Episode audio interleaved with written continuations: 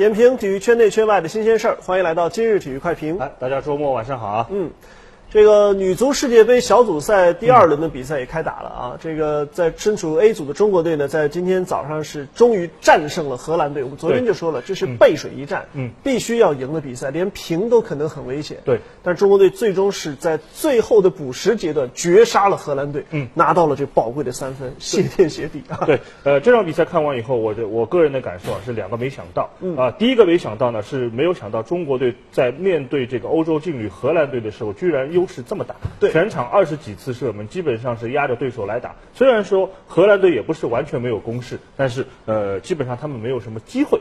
那么呃，整场比赛中国队获胜应该说是也是在情理之中。另外一个第二个没想到呢，就是中国队在全场打不开局面，就是呃占据优势但是进不了球的这样一种呃中国足球经常遇到的这种困境的 时候，居然能够在这个第九十一分钟了，对啊，收获这样一个有一点点意外的进球，那我觉得这也是呃令广大球迷感到呃有有那么一点小的意外。哎，确实，一直说中国足球老被别人绝杀，就拿我们这个女足第一轮小组赛对东道主加拿大，就是伤停补时的时候给了对方一个点球，嗯，最后是输掉了这个比赛啊。那么，但是这回呢，轮到咱们来绝杀对手了。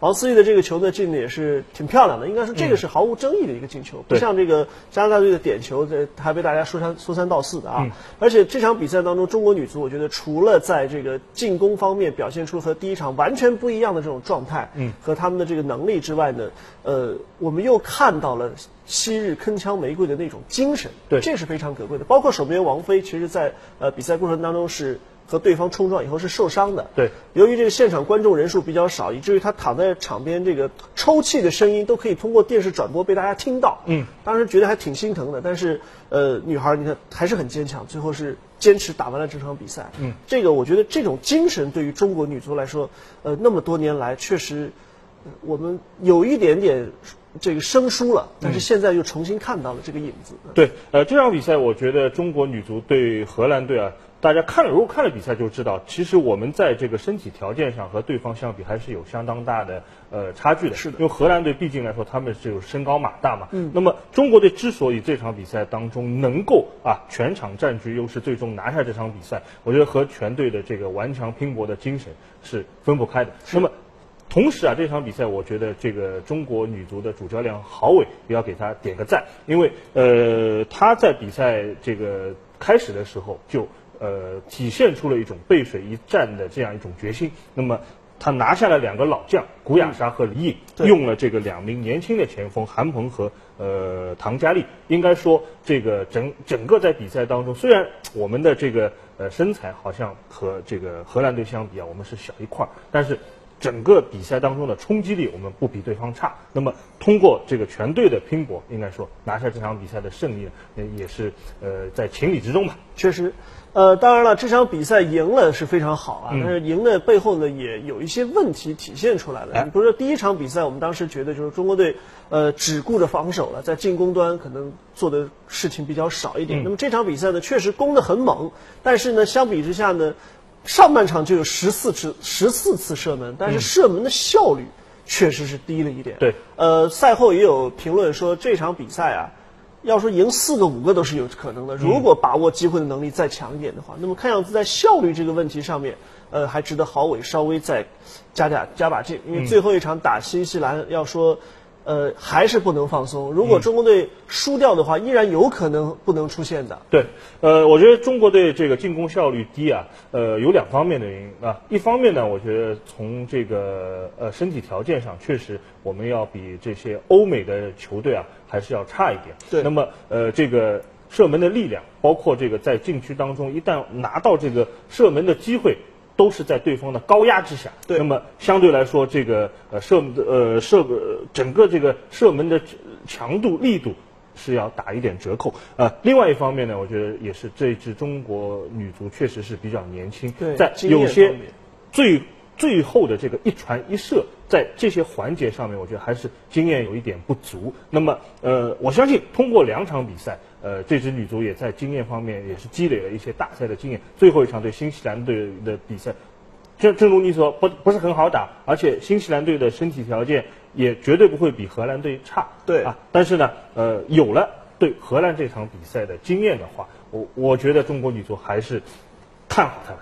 对，呃，毕竟这个中国女足，我们也发现了，就是其实就像你说的，由于经验的不足，和包括一些信心方面的不足，导致他们在最后射门起脚那一刹那，往往会有些犹豫。对还在考虑我是该传呢，还是该射呀？这犹豫之间呢，可能包括力量啊、角度啊各方面就不够完美了。那么，所以没有能够打出呃更多的进球。那么最后一场对阵新西兰，我们其实看到新西兰不是一支弱旅，虽然国际排名略低一些，但是呢，他们在这场。在这个今天早上的另外一场比赛当中，其实和东道主加拿大是打平的。对，而他们此前和荷兰队的比赛呢，也仅是一球小负。嗯，而且新西兰队就在近两年和中国队的交手当中，还赢过中国队四比零这样的大比分。对，所以说这个对手并不好打。对于中国队来说，赢荷兰拿到三分非常关键，但是最后一场打新西兰，呃，至少要打平才能确保一个成绩较好的小组第三。嗯，当然如果能赢的话。有可能拿到小组的第一、第二，那这样的话可能会更稳妥一些。对这场加拿大和新西兰的比赛，其实也是一波三折，因为比赛当中曾经因为这个下大雨而中断过。对，那么呃，最终的比分零比零呢？我觉得起码说明一点，新西兰队的防守是不差的。对啊，那么呃，这个小组我觉得虽然说大家觉得中国队的分组啊还比较理想，没有分到这个有特别强的强队那一组，但是从这个小组来说，呃，实力比较平均。对啊，基本上你看。之前进行的比赛，除了平局以外，胜负都在一球之间。所以呢，呃，我觉得对新西兰队的比赛，中国女足是不能有任何的放松，绝对不能有这个打平就能够出现这种保守的思想，还是应该，我觉得放掉这个呃小组出现的包袱，把自己的水平真正的发挥出来，啊，能够啊和新西兰队打一场精彩的比赛，小组出线。毕竟现在命运还是掌握在我们自己的手里，对对吧？最后一场比赛只要正常发挥，我相信我们的赢面还是比较大。对，嗯。好的，那么说完这个女足的话题呢，关于这个世界杯预选赛亚洲区的一些比赛的情况呢，昨天晚上其实我们已经第一时间对这个中国香港和这个呃呃不丹不丹的这场比赛呢进行了一个点评啊。那么事实上呢，在同组和中国队同组的马尔代夫和卡塔尔这场比赛当中呢。呃，卡塔尔仅以一比零小胜，而且这个球是在伤停补时长达九分钟的情况下，在最后这八分半补时到八分半的时候才进的。嗯，这要裁判稍微早一点结束比赛的话，卡塔尔这进球就没了，这场比赛就是个平局。所以都以为说马尔代夫和不丹谁更弱啊，谁可能是小组垫底啊？现在看起来还真不一定。马尔代夫这个情况，包括他们这个主场的一些优势，他的这个气候条件给他们的这个帮助。恐怕对于其他各个对手来说都不那么好对付。对，呃，这场比赛呢是在马尔代夫的这个马累举行的。嗯。那么，呃，今天在这个比赛结果出来以后，也有同事问我啊，他说：“哎，你觉得这场比赛是零比一这个结果啊，是马尔代夫比较强，还是因为卡塔尔比较差？”啊，当然，因为呃这场比赛没有转播。啊，我们的我们大家都没有看，那么比赛的呃场面到底是什么样子呢？现在也也也没有办法去判断，我们只能说根据以往的经验来看，卡塔尔队的实力应该不会太差。对啊，即使有一点退步的话，也不至于说这个拿不下马尔代夫。那么从这个角度上来看，恐怕是因为马尔代夫的这个最近一段时间他们的这个整个实力有所。进步，那么我觉得对中国队来说，这个真是要敲响警钟了。嗯，呃，卡塔尔的实力呢，按说和中国队不会差太多啊。对。所以在这个小组当中，你说谁能拿这个小组第一，确实还不好说。嗯。那么，但是马尔代夫能够在这个情况下仅以一球小负给这个卡塔尔呢，我觉得。呃，给中国队也是敲响一个警钟，就是你特别是到了客场去对付这样的球队的时候，千万不能大意。其实当年我们回想米卢那个时候带队打世预赛的时候，客场打卡塔尔也就是个一比零。对，呃，打打马尔代夫也就是个一比零，而且当时还被大家质疑说你怎么呃只打了一个球啊怎么的？但是可见就是有的时候呃场地的各方面的情况、天气的原因，包括对方可能在自己主场的一些这个表现的会更加的这个来劲儿一点，对吧？呃，都会给这个比赛带来很大的变数。我觉得，小心驶得万年船。咱不管怎么样，哪怕你说下一场客场打不丹，现在看了不丹的情况非常一般啊，就是一个业余队的水准。但是，去到人家高原主场，你还是得提防着点。对，我想呢，不管这个不丹也好，马尔代夫也好，虽然说他们的足球可能有长足的进步，但是只要我们这个呃中国队打出呃自己在中超当中呃。经常能够打出来的正常水平，应该说不管是主场还是客场，取胜还是应该呃没有什么大的问题。那么对中国队来说，需要警惕的，我觉得有两方面，一方面是对方到底是什么实力，赶紧把这个录像带拿来研究一下，对对方的这个防守到底是怎么怎么个情况啊？不能像我们这个作为观众这样。啊，他们是呃，毕竟来说，这个还是专业方面的事情要做一点。对。另外一方面呢，我觉得不管是到马尔代夫的客场，还是不丹的客场，除了这个气候因素，这个客场的一些这个舟车劳顿啊这些不不利条件之外，中国球队非常重要的一个呃，经常会呃遇到的一个困难就是裁判的因素。嗯。那么这场比赛，我觉得卡塔尔队啊还是很不容易。裁判敢给他九分钟补时，他敢在九第九分钟 进球，这也是心理素质的体现。那么，呃，我想这个咱们中国队如果可能不一定，裁判能够给我们这么好的条件，那么在这种情况下，